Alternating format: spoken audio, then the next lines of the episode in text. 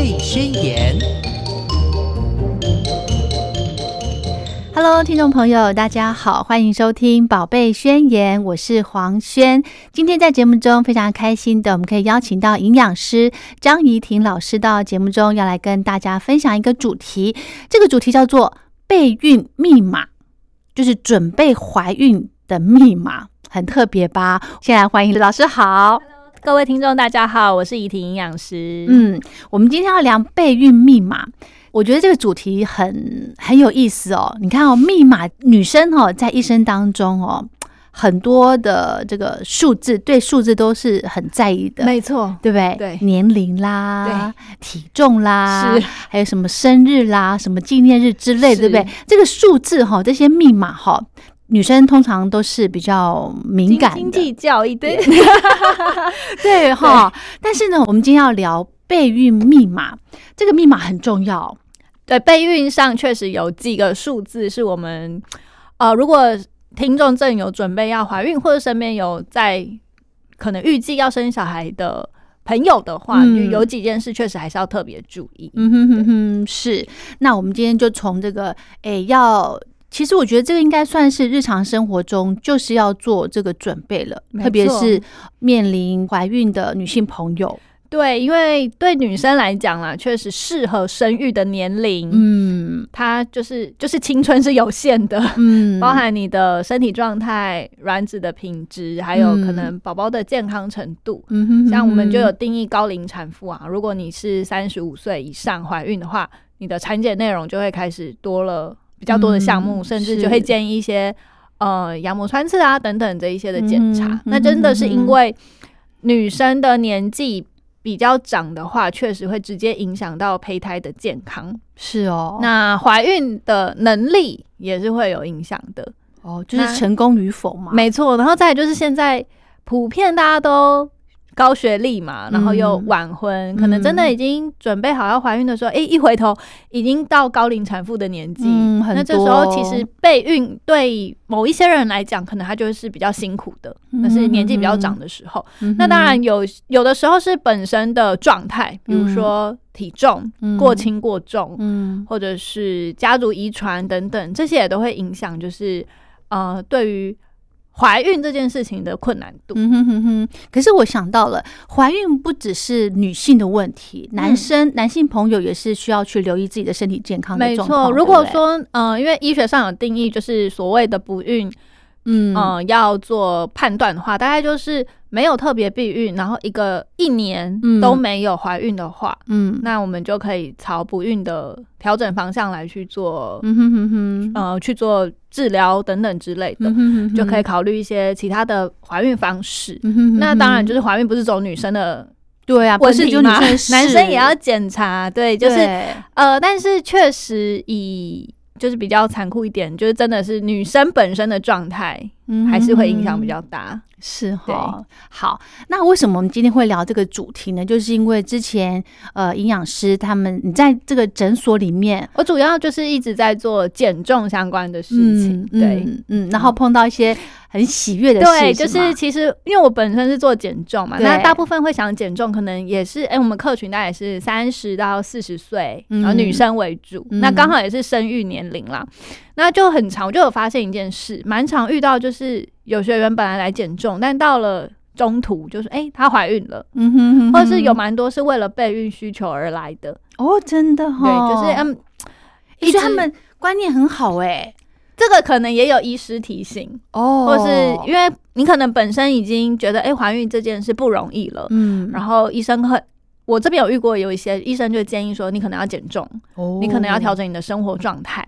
那他就会开始来做这件，就去找一个专业的人士支援。那营养师就是饮食调整的角色。对。那我刚才讲到另外一种，是他可能没有预期他要马上那么积极的在准备怀孕。嗯。可是确实在执行的过程中，因为我们一个课程大概是两个月的时间，那在中间就哎，他就是发现怀孕了。那我觉得这件事。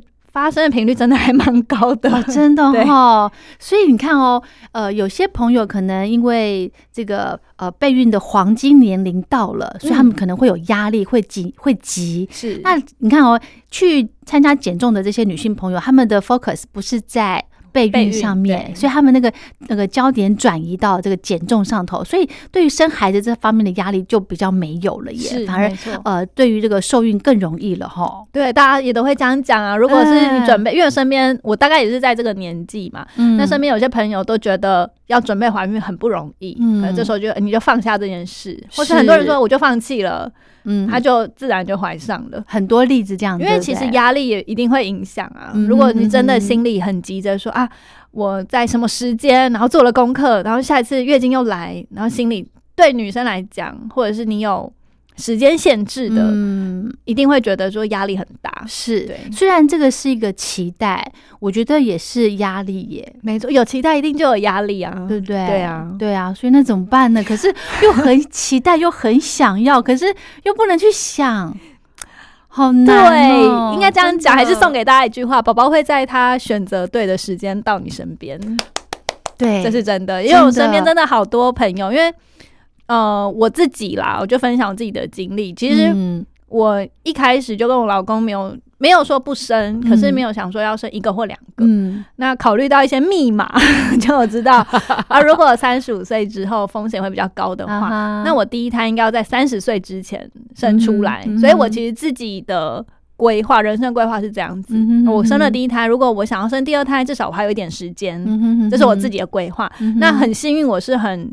呃，顺利，嗯，可以完成这个阶段。至少我现在有一个宝宝，那下一胎还在筹备中，这样子 还没有准备好。但身边确实很多朋友，因为现代人压力真的很大，是可能真的，嗯，备孕不成功，其实他也不会告诉大家，嗯，所以就是变成他们默默在承担这些压力，因为想到其实就会蛮舍不得的，是啊，对，或者是。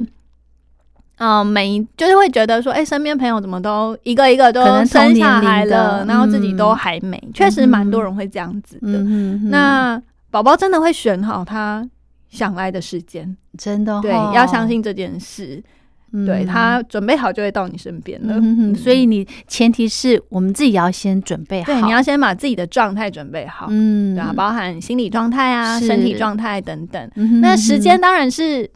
我刚才就一开始也有讲嘛，年龄是一个蛮很残酷的现实。可是，就算超过三十五岁怀孕，也不代表说一定会怎么样。嗯，或是当你诶，有的人的人生规划，他可能想要四十岁之后再有小孩的话，那现在技术也很方便啊，你可以先去冻卵啊等等之类的。对，甚至啊，我之前有看 YouTuber，他是冻胚胎，因为他是他是那个他们是夫妻了，你可以先。把它准备好，嗯，然后有需要的时候你再把它植入，就是生殖医学可以做到这个程度了。所以，所以胚胎是指受精卵吗？对，因为其实现在在生殖医学这件事情，就是呃，其实还这个有机会可以跟医师再多聊聊。不过他们就是技术是很先进的，甚至我也有遇过有一些是可能前一个宝宝他有一些基因的异常，所以没有办法生下来。那我们父母一定都会希望宝宝是健康的，是。那如果透过人工的方式，你可以先确认染色体有没有问题，或是这个受精卵的状况是怎么样，再决定你要不要植入跟生下来。哦，对，所以这也是呃人为都可以去执行的，所以其实大家也不用太觉得说啊怎么都怀不上啊，就觉得都没有希望。嗯，对，所以是有方法的，然后也可以让就这样应该可以让大家觉得。比较不会那么的焦虑，嗯，对，可以先去呃把自己的状态准备好。嗯，可是这相对的，它的费用也是一定的程度，就一定有一些费用啦。因为毕竟你还是就你是可以确认它是健康的状态。不过因为呃，如果是自然的，然后宝宝的状态又不好的话，等到发现如果他已经比较大了或怎么样，就要再执行。就是要跟他说拜拜，这个过程其实对妈妈来讲啦，还是会蛮辛苦的。所以其实我身边不只是我朋友，或者是我遇到的一些客人们，他们确实都有做这件事情，就是先去确认他是没问题的。对，那就是费用这个。一样会很常说，钱可以解决的，有时候都不是问题。没错，没错，没错。所以刚刚讲到这个适合备孕的年龄，大概就是三十岁，其实三十五岁以前了，哦，三十五岁之前。对，那呃，减重的话呢，就是女生一辈子的功课。减重的话，就是适合怀孕的体重啊。我们其实基本上。对于一般人来讲，都看 BMI。嗯哼，那 BMI 是身体质量指数，它是看你的身高跟体重的一个计算公式。嗯，算法是这样：你先把你的身高换算成公尺。嗯，如果是一百六十公分的话，就是一点六公尺。嗯，然后。体重为什么要换成公尺啊？这个我就不知，它是一个计算出来的一个公式。如果是一六六，就会小数一点六六。OK，因为按计算机比较方便。OK，因为它的公式是体重除以身高，然后这是公尺的平方。嗯。那我我这样讲完，大家可能不知道该怎么算。这计算机怎么 啊？来，我 如果今天你是六十公斤，一百六十公分，嗯，我们就会是六十除以一点六，再除一次一点六，嗯哼，然后答得出来的数字，BMI 的标准范围，不管男生女生，都是从十八点五到二十四。哦，我刚才举的这个范例应该在标准范围内。对，他二十三。对，那但是女生很多女生就是呃可能会在意自己的体重体脂，却没有去想过 BMI。嗯，BMI 的概念虽然嗯，它只考虑身高跟体重，但是可以给我们一个范围，就是不要每个人都想着自己要四十五公斤。你可能会太真的吗？对，真的吗？你很多就是蛮多的，就是我要瘦到尤其年轻的女女生，就是会追求很纤细、很苗条的那种身形。哦，那像那种模特儿啊，就是外国或是以前比较不健康的那一种样子，他们 BMI 可能都十六、十七而已。所以其实你的呃，我们现在的媒体会给大家一些美的形象，嗯，可是那个其实对于真的套用到一般人身上，它都是过轻的。哦，那如果你要备孕过轻，在 BMI 十八点五到二十四以外，比如说你今天只有十六、十七，或是 BMI 是三十三二，嗯，都是不是，呃，不是很适合怀孕的身体状态。哦，那不是说不能怀孕，而是你那个状态本身。M I 它可以判断我们的嗯算健康程度，嗯，过轻过重都不健康。那你在不健康的状况下怀孕，可能风险就会相对比较多。是哦，所以一一个密码就是 B M I，真的。所以今今天我们的可以算一下，对对对，好。所以其实比呃过重的人应该会比过轻的要担心哦，会你会直接发现自己。身体不是那么健康，嗯，因为体重过重很容易会衍生出其他的疾病哦。那所以大家可能会比较发现说啊，我过重了，我需要减重。那也是普罗大众的一个，我觉得是现代的价值观啦。它不一定对或错，只是大家都会希望我可能可以再轻一点，再瘦一点。然后女生可能也都会再少个一公斤、两公斤。是会更好，是是。B M I 是一个，另外一个判断的依据可以用腰围哦。腰围的话，女生要在八十公分以下，男生是九十公分以下。嗯哼，这个都是蛮一般常见健康的一个。呃，判断数据，对，只要在这个范围里面，基本上不会落差太多。对，是好。刚刚讲到那个 BMI，男孩子也是一样，男女都是一样的。对，所以我觉得我们今天要讲的，不见得只是针对女性朋友。没错，没错，这是真的。哈，对，女性朋友的可能身材就是标准，那男性朋友呢，呃可能过重的话，这样子的备孕的这个呃成功率。也是一样，因为精子的品质也是当然影响到怀孕的成功与否。对，只是因为女生呃很直接，有怀孕就是在你身上，没怀孕的生理期就会来，所以其实很明显就可以判断说到底是有或没有。嗯哼哼哼，对，所以哦，怀孕之前就要好好的做好体重控制。体重对，那你这样子，你的这个算是个案哦，他们大概。减了多少才？其实这个真的蛮难讲的，因为呃，我刚才讲最适合的体重是十八点五到二十四 BMI 嘛，对不对？但是确实也有一些是因为我们毕竟在做减重，有一些他可能体体重呃超过比较多，比如说女生或许一六五，然后九十公斤，我随便举例。好，那这样子她的体重就是可能已经落在过重或肥胖的范围里面了。那她减呢也没有说减到六十她才怀孕，她可能减了五趴十趴的体重。那 BMI 还是超过标准，还是超过标准的。哦，但或是她在过程中就发现，哎，她就怀孕了。哦，这样。对，所以其实，呃，这样应该这样讲，只要你有开始做一些健康的身体调整，嗯，你的身体它就会比较容易受孕。是哈，所以不见得是在那个 BMI 标准范围内。当然，如果你现在不是过重，或者是你还有一点时间可以去努力的话，我们就是尽量维持在标准范围内。原因是这对于健康也比较有帮助。是。那如果今天你已经嗯有点急迫了，或是比较积极在备孕的话，减一点体重，以我这边的观察看起来，它确实是会有帮助。哦，真的哈，所以你们常常会听到这些好消息，蛮常听到的。这可能就跟你，因为脂肪细胞过多会让身体在一些发炎的状况。哦，那有发炎就表示你身体是有一把火在烧，它就是不健康的。哦，然后你可能甚至蛮多女生有多囊性的卵巢症候群。哦，就是多囊的状况也会导致月经失调啊，然后可能她也没有排卵。嗯，因为。太瘦或太胖，对于身体来讲不健康。嗯，不健康。我们现在的设定就是要让你活下去。嗯，那为了活下去，有一些功能就会开始被。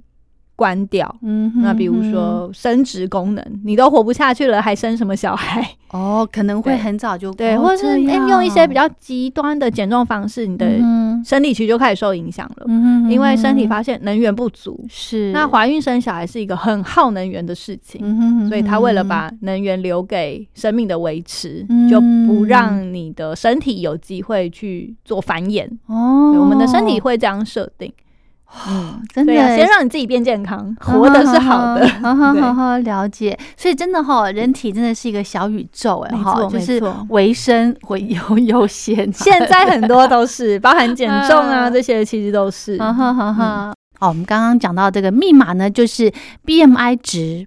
好，那其实也不见得说你一定要在这个这么标准的这个这么漂亮的数字里面，你才可以怀孕。你只要呃，你体重是过重或者是过轻，你只要呃增胖一点或瘦一点，诶，可能你就有怀孕的机会了。嗯，因为我们其实有没有办法怀孕，最主要还是看你生理期跟有没有排卵嘛。哦，女生这边，那呃。如果有减一点体重，其实我们真的蛮常收到回馈，是她的月经就算没有怀孕了，月经变比较规则。哦，这样子，因为就是你的身体，它的你过胖的，你的荷尔蒙就会失衡啊，荷尔蒙一失衡，内分泌失调，可能女生最直接就是月经不来，是或者是周期很奇怪，对，那这样做调整。确实，对于怀孕、备孕这件事是有帮助。是哦，那所以你的你的客户里头也有过瘦要增胖的吗？也有，我甚甚至我身边最近一个新进的营养师同事，他就非常非常的瘦，他就想增重，他没有要备孕啊，因为他还蛮年轻的，可是他就真的很瘦。那通常很瘦的这一群人啊，要增重也非常不容易。为什么？因为会他会随便吃都胖 哦。对，一般人是这样子。那个非常瘦的，其实他可能消化吸收的状况，他是需要先调理的哦。然后可能也吃很多，可是就没办法吸收，或是肠胃没有办法运用哇。然后甚至他吃不下，容易胀气呀，消化不好啊，那吃不下就胖不起来，或他吃很多也不会变胖，那都其实跟他的根本消化状况有关系。哇，那这个感觉好像比要增重其实非常难调整，真的非常非常难。哎，我们以为那个要增变胖很容易，很快呀。可是增重一样啊，就是你要增的是肌肉还是脂肪？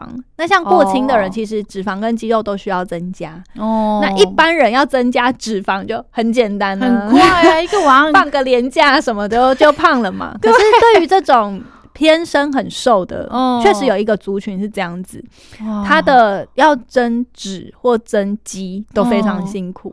哦，真的需要可能搭配运动、保健品的调理，你整体的作息、整个身体的状态要重新调整哦，还有机会多一两公斤。哎，也就是说，要增重的人，他们可能花的时间会更多，会不会？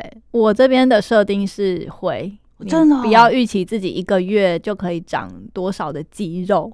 这件事真的非常不容易，或者是如果你身边有遇到一些有在健身啊，有想要做一些比赛的这种，他们吃的量都真的要非常的多，嗯，来去让他的身体是有能源去建构肌肉的，对，所以。不如我们想的简单啦。哦，真的哈。好啦，我们今天要讲就是 我们呃，除了这个减重的人呢，可能从一般的饮食啦，还有搭配运动来着手；瘦的人也是要这样子做，对不对？其实这都是健康的生活习惯。不管你今天是体体态怎么样，对，你在人生哪个阶段。饮食、运动、好的生活习惯都一定要一直维持，是哦，这样子你的身体机能才会正常。没错，没错，哈。OK，好，那我们这个阶段要来聊一聊，我们其实也可以透过一些保健品来辅助这个呃想要怀孕的女性朋友，没错。假如现在是正在备孕中的状态，基本上呃像是一定会听到。你要吃叶酸哦，对对。那为什么是叶酸？因为叶酸对于宝宝的胚胎的那个神经的发育，它是有帮助的。那如果长期缺乏叶酸的话，有可能就会导致它的神经柱就是发育，呃，应该说脊柱啦，发育状况会有一些异常，所以就是胚胎会不健康。那像叶酸要它是水溶性的呃 B 群，嗯，所以要补的话，如果你已经开始准备在备孕了，或是生育年龄的女性，其实我觉得这些就可以开始做补充。那不管你是平常蔬菜、深绿色蔬菜啊，或是一些呃营养有足够营养的食物，有多吃，你要额外用保健品来做。补充也可以。那叶酸的补充从备孕的时候开始，一直到怀孕的第一个孕期，大概三个月，嗯，都还是要持续吃。嗯，对，所以叶酸是大家第一个就会听到的。对，那备孕过程中，它也有一些帮忙，比如说它可以让排卵，嗯，不规则排卵的这件事情做改善，嗯，然后让。一开始宝宝的胚胎发育的状况会比较好，嗯哼，对，所以叶酸是第一个我们最常听到，也蛮方便取得的一个营养品。然后再来第二个是。呃，可能也有听过肌醇，如果是有在认真做备孕的女生，可能也会被鼓励要吃肌醇。它其实也是呃一种算维生素，然后它在备孕的过程中呢，可以让卵子比较容易成熟，嗯，然后让受它可以受孕的机会可以提高哦。因为如果你排卵，但是这个卵是不成熟的，就算受孕后，它可能也没有办法发育成正常的胚胎，所以就是需要一些。啊，保健品的状况去协助，但是要注意哦，就是呃，肌醇这种东西是一马上怀孕，可能我们就不能吃了哦。对，所以有积极在备孕，有在用。或是有一些多囊的女生，可能也会被建议要吃肌醇去改善。那这个时候，如果你有备孕，然后发现怀孕了，我们就要停用这个保健品。对，OK。刚刚讲到这个叶酸，其实可以从一般的天然食物里面去摄取到，像刚刚讲到的深绿色蔬菜，对，或者是我们的一些肝脏啊、豆类啊，然后一些蔬果类、坚果等等，是鸡蛋这些其实都有。那肌醇有办法吗？纯也可以啊，但呃，像玉米、小麦或者一些呃水果、柑橘类、橘子、葡萄柚等等也会有。只是如果你要比较积极去做的话，还是可能用保健品会比较有效率。是哈，OK。那这个就没有分男生女生了，对不对？是不是男性朋友也要也可以摄取啊？肌醇的话，如果它主要是呃叶酸，OK，男生本来就也可以摄取，因为它跟能量代谢包含。主要是在蛋白质的氨基酸代谢上有帮助。嗯，那肌醇的话，呃，要吃也没有不行啦，但是大部分因为它促进卵子成熟，所以男生吃可能就。比较没有那么多 的效果，对对对。另外呢，其实我身边有一些朋友哈，他们会去求助不孕症的医师哦。那医师呢会推荐他很多的保健品，像刚刚讲到的叶酸啦、肌醇啦，还有很多哎，还有很多，确实很多，因为。如果你要备孕，就是身体要在最好的状态。嗯，那为了维持最好的状态，其实你应该所有需要的保健品都需要去补充。哦，真的，确实有几项是在怀孕过程或是备孕，应该说备孕过程，它会特别直接有特定的帮忙的。哦，真的，对对对。我们今天可能主要是聊这，因为你说为了备孕，我去吃维生素 C。可以吗？但当然 OK 啊，因为可以抗氧化。是，那或者是维生素 A，我吃叶黄素可以吗？都可以吃啊，只是它的主要功能可能就不是在备孕这件事情上。对，另外还有其他的保健品可以有，还有一个就是，其实我觉得现代人都蛮需要补，是维生素 D 三哦。那大家想啊，我晒太阳就有啦，为什么还要？但是呃，像我之前在诊所的经验。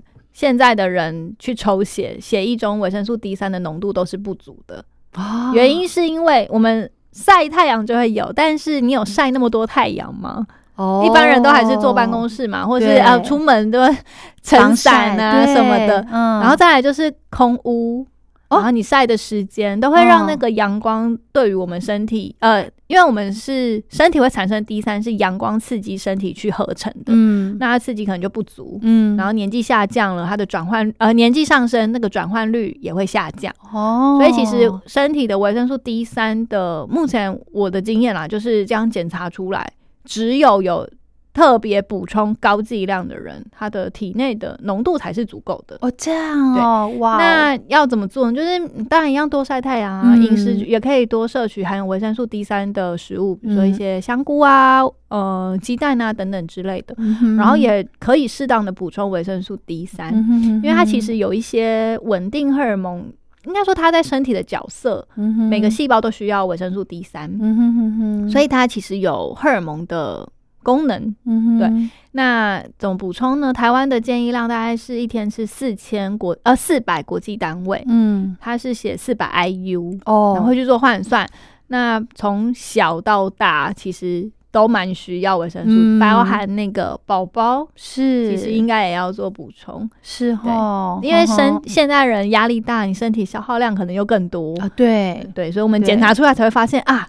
只有补这种高单位剂量的，它才是足够的。哦，真的哦，所以它也是算水溶性的吗？它是脂溶性的，脂溶性的。所以，嗯，除了多晒太阳，我们平常有在做补充以外，嗯，那因为不可能每个人都抽血嘛，但如果你今天确实在备孕的阶段，维生素 D 三可以让我们的卵子的品质可以比较好一些些，所以可以。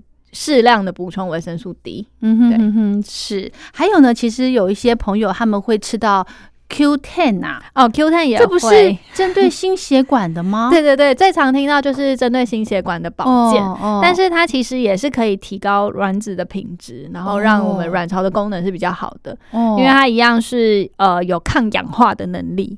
那它跟肌醇很像哎，会不会？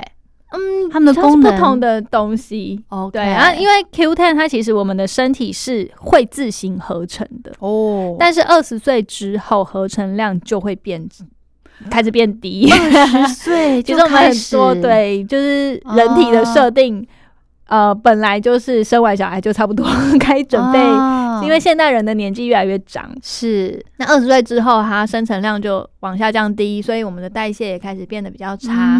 那如果有要备孕的话，我们就可以适当做补充。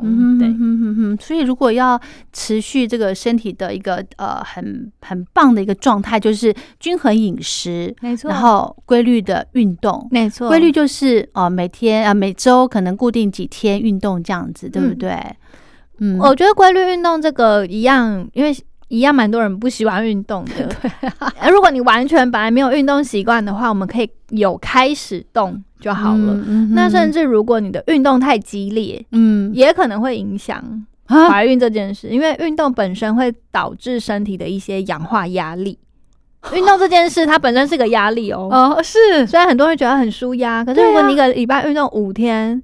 然后都是那种高强度的运动，攀岩啊、重训啊、长跑啊这种。因为我有遇过这种女生，她是来减重的啦，可是就一直瘦不下来。我就说你动太多了，动太多，你动的太多，你的身体会觉得压力很很大哦。它是另外一个议题。那这种状态你也不适合怀孕哦。这样哦，哎，所以到底你们那边会不会真的去想要去做这个备孕的，然后从营养上头去做调整的？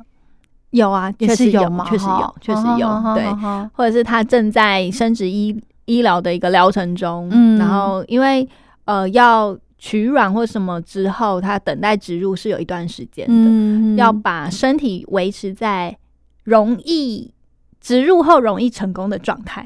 哇，那简单来讲就是减一点体重，哦，调整一下你的身体状况。哦，那以后怀孕之后，因为怀孕之后体重，呃，我们。怀孕之后就不能减重了。OK，对这件概这个观念还是要让大家知道。怀孕之后，为了宝宝的发育，我们就以体重维持。如果是过重的话，或者是哎过轻，你可以增加的幅度就不一样，可能七到十八公斤都不等。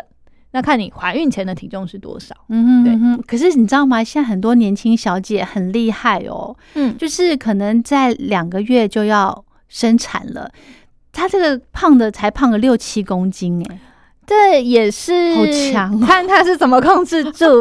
如果你在怀孕过程中，比如害喜啊，都不想吃啊，确实有可能。可是我们不可以，我觉得要传达的概念是，你今天怀孕了，我们就不想着要减肥了。嗯，因为既然你正在经历这个阶段，那就是先把宝宝生下来，嗯，之后再说。要减肥，一定都可以减，一定都可以，不急着在现在。因为如果在孕期中间减重，你可能。没有专业的指导，可能营养会失调，那进而影响到宝宝的健康。我觉得这反而得不偿失。宝宝生出来之后就没有办法了耶。如果他有一些状况的话，可是体重你还留十公斤、十五公斤在身上，我们还一定有办法帮你减下来。真的，对，好吸引 人，好诱人哦，一定可以不急于一时。嗯哼哼哼，OK，好。所以呢，这个如果做好体重控制，不管是要增重或者是减重呢，对于这个提高受孕的效率哈，其实是真的有帮助的，对不对？然后特别讲到说哈，体重比较重的朋友呢，除了不容易怀孕之外哦，可能也会有一些健康风险。对嘛哈，一定甚至呢，我刚刚还看报道说会有流产的风险，也是。然后其实我们 BMI 是设定在十十八点五到二十四，嗯，但其实最好严格，它在我们的疾病发生率上，它的最低点是 BMI 二十二，哦，所以在 BMI 二十二的时候，理论上你是最健康的。是，那甚至长辈比较年长一点，我们也会不要说。呃，一定要在二十四以内，他可能二五二六，然后但是没有一些慢性疾病，那对于他的寿命也是会有正相关的哦，就是。老一点之后要有一点肉，比较有本，对，常常这样听说。那 BMI 二十二是医学上最不容易生病的体重哦。可是以现代啦，或者是我们常遇到的二十二，对于大部分的女生来讲，都会觉得有一点肉肉的。嗯哼，对，那就看自己现在在什么状况，然后你要追求的是什么样的事情。如果要备孕的话，我们就是控制在标准范围内，然后怀孕之后。不减重，对，那有没有这种呃，明明已经很标准了，还要去做这个营养咨询，就是为了要怀孕的？也有啊，也有，因为你体重的标准，你是用什么方式去维持的？嗯，这件事也是要讨论的。哦，你就算在标准内，可是吃的都。不是很健康，嗯，对，那当然你身体状态可能也不会到太好，是。是是，所以真的哈，有备孕需求的朋友，真的要去找这个营养师来先咨询一下，哈，先了解一下呃自己的饮食习惯，对不对？哈，那真的呢，如果呃这个体重过重的朋友或者是过轻的朋友想要来怀孕的话呢，呃，增重减重这是一定要做的。对我们可能还是要先从身体的根本状态去做调整。对，那之后怀孕之后呢？这个减重的方法也是只能靠吃。你说生完之后啊，对，生完之后一样，就是呃，我们可以做的事情，在备孕前，我们可能就已经先减了几公斤，嗯，然后呃顺利怀孕了，嗯，然后控制好怀孕过程中间的体重增加幅度，嗯，比如说哎。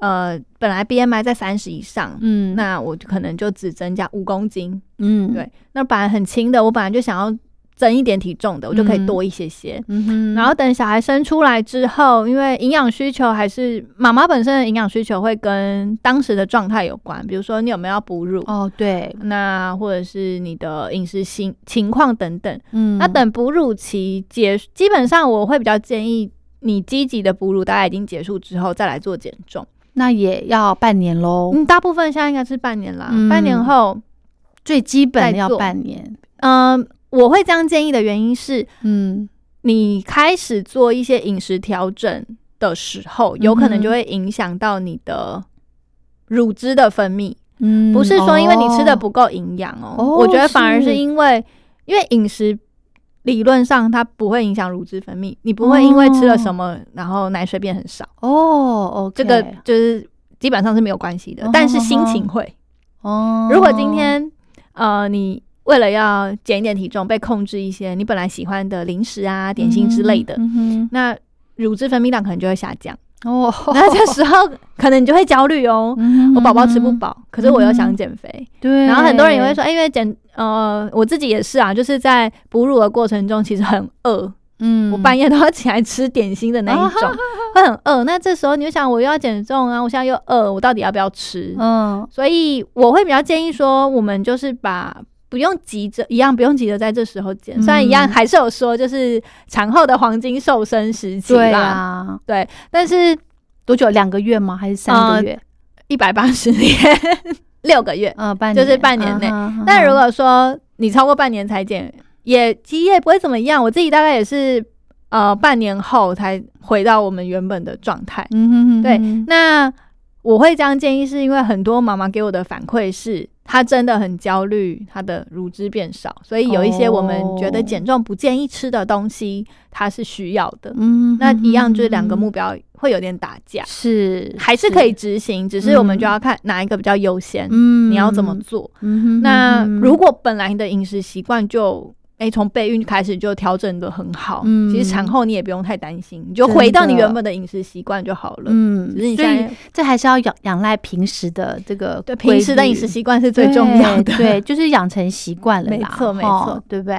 好，刚刚讲到有四个保健品是在备孕的朋友要先呃提早去做摄取。像是叶酸啦、肌醇、D 三跟 Q ten，对不对？这个是呃建议备孕的朋友大概要前半年就可以开始服用了吧？那我觉得你有想要备孕就可以开始使用了，是吗？哈，对对对，因为它就是也是有一个安全的剂量在那儿，所以如果因为你也不知道什么时候，应该这样说，你平常的饮食状况其实没有太偏差的话。基本上一定有，一定有。我觉得现在的人一定有，对对。那我觉得其实是叶酸啦，叶酸比较容易在现代人的饮食是容易没吃到的。哦。那其他哦，D 三也是，D 三是因为现代人的状况。那像肌醇啊、Q ten，或者是我们还有有些会建议吃 DHEA 等等。当你发现你备孕好像不是那么顺利的时候，嗯，你可能就可以开始。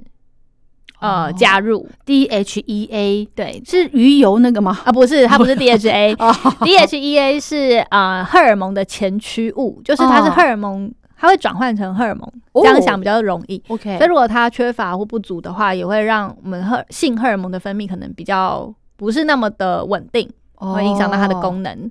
然后，另外 DHEA 也可以降低我们高龄产妇的流产率。哦，然后还有就是提高卵子的量跟品质，所以假如哇，对，假如你真的已经，嗯，比如说自己积极做，可能补叶酸啊等等，大概尝试了三四个月还是没有怀孕，嗯，没有成功怀孕的话，我们也可以开始考虑把这些保健品加入，对对对，所以这些其实也没有办法说。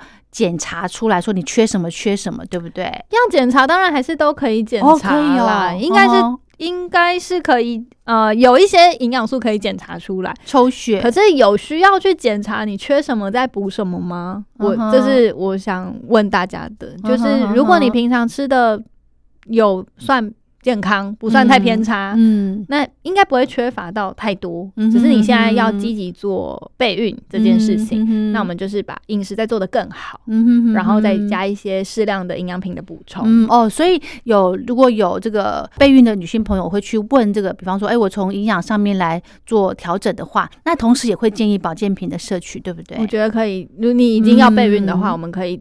同时开始做了。你既然都已经哎找到营养师，想要问这件事，是那我们就同时做。因为没有人知道什么时候会怀孕，真的 耶！宝宝会在他准备好的时候来你身边，真的，真的，真的，好好期待哦！好，那我希望呢，呃，听众朋友如果听到我们这一集呢，如果有任何的想法或者是问题的话，都非常欢迎您写信过来，好不好？那我们再请营养师来跟大家做解答。好，谢谢大家。那我们就聊到这喽，下次见，拜拜，拜拜。